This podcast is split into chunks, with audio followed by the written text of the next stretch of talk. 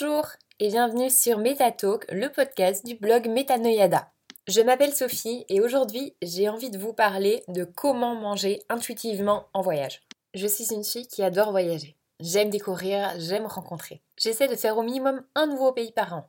C'est une réelle passion qui me touche au plus profond de mon cœur. Il y a quelque chose dans le processus de découverte et d'exploration du voyage que j'adore. Ce n'est pas nécessairement le fait de découvrir de nouvelles merveilles, même si ça aide beaucoup, mais c'est également le fait de me découvrir encore plus moi-même. Pour ma part, en voyageant à l'étranger, je découvre de nouvelles perspectives sur ma vie, mes valeurs et mes buts que je ne pouvais pas voir avant. Si vous voyagez pas de cette manière, ce n'est pas une raison pour abandonner le podcast à ce niveau, parce que ce que j'ai à vous dire n'est pas valable uniquement pour ceux qui partent à l'autre bout du monde. Il est également valable pour ceux et celles qui partent une semaine par an à l'étranger, voire pas très loin d'ailleurs, et même pour ceux qui adorent les cités trip uniquement. Si vous avez pris ne serait-ce que des vacances ailleurs et que vous vous inquiétez pour le trop manger et les conséquences, ce podcast est fait pour vous. La plupart des gens autour de moi font un minimum attention à leur alimentation. Et ils ont cette crainte que parfois les vacances deviennent hors de contrôle. Ils ont peur de prendre du poids et de ne pas manger sainement. Ou à l'inverse d'ailleurs, c'est-à-dire YOLO, je profite à fond et puis finalement quand ils rentrent, ils regrettent. Et à vrai dire, je peux totalement comprendre le point de vue. Pour certaines personnes qui ont pris l'habitude de la routine et du contrôle, les vacances sont à l'opposé. Pas d'horaire, pas de plan et aucun contrôle. Et ça peut être hyper anxiogène pour ceux qui sont habitués et qui sont à l'aise avec le fait de maîtriser leur vie. Moi, entre autres, par exemple. Pour d'autres, les vacances c'est plutôt le moment de sortir des habitudes et de profiter à 100%. C'est la semaine ou le week-end où ils ont l'intention de relâcher la pression. Et au cas où vous êtes dans un régime strict, vous allez très certainement vouloir vous rebeller pendant ces vacances. C'est malheureusement ce que fait un régime. Ça crée le cycle restriction, gavage, qui amène bien souvent à de la honte et ou de la culpabilité. Et si vous pouviez casser ce cycle? Si vous pouviez changer votre manière d'agir à l'approche de voyage Que se passerait-il si vous pouviez vous libérer de l'alimentation durant vos vacances et réellement apprécier l'expérience? Au lieu de vous inquiéter de ce que sera votre prochain repas en fait. La bonne nouvelle, c'est que vous le pouvez. Et je vais vous partager quelques petits tuyaux qui peuvent être utiles.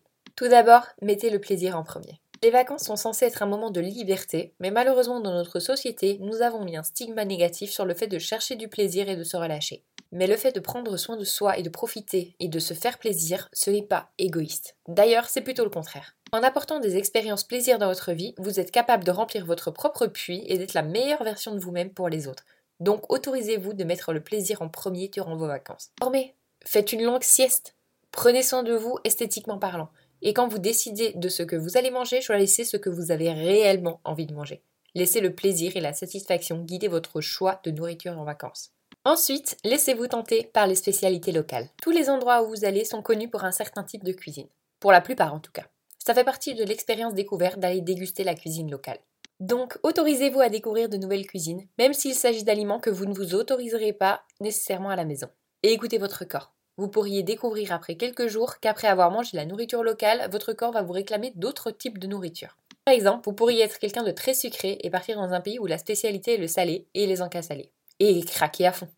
Point suivant, faites confiance à votre corps. Pour beaucoup de gens, la confiance en son corps et au fait qu'il sache ce dont il a besoin est partie.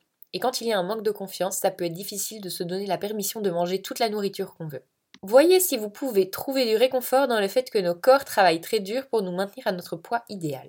Un voyage ou des vacances ne vont pas avoir un gros impact sur votre poids ou votre santé. Faites confiance à votre corps, il vous dira ce qu'il veut manger.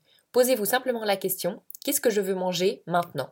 Êtes-vous plutôt dans un mood sucré, épicé, salé? Vous avez envie de quelque chose de chaud, de froid, quelque chose d'onctueux, crémeux ou croquant? Votre corps vous dira ce dont vous avez envie si vous l'écoutez et que vous lui faites confiance. Si vous avez du mal à vous connecter avec votre corps, utilisez les temps morts de vos vacances pour faire un peu d'activité en pleine conscience qui peuvent vous aider à renforcer le lien. Peut-être du yoga, des respirations profondes ou de la méditation tout simplement. Si la nutrition intuitive est une nouveauté pour vous, donnez-vous un peu de compassion et de patience à travers ce parcours. Attendez-vous à ce que ce soit difficile au début. Et si vous remarquez quelques pensées à régime pendant vos voyages, reconnaissez-les pour ce qu'elles sont. Ce ne sont finalement que des pensées et non des faits. Essayez ensuite de les transformer en pensées plus neutres ou positives. Ce processus n'est pas nécessairement simple, il est même plutôt compliqué, mais ça en vaut carrément la peine. Voilà, c'est la fin de ce podcast. Il fut relativement court, mais j'espère qu'il aura pu vous aider à comprendre l'importance d'une alimentation intuitive. Si vous avez aimé, n'hésitez surtout pas à me laisser une petite étoile et commenter, ça me ferait extrêmement plaisir. Vous pouvez également découvrir beaucoup plus d'articles nutrition sur le site metanoyada.com. Sur ce même site, vous pouvez également faire un test de personnalité et recevoir votre guide personnalisé par mail. De mon côté, je vous souhaite une bonne journée, une bonne soirée, peu importe quand vous écoutez ce podcast. Je vous dis à la semaine prochaine. Salut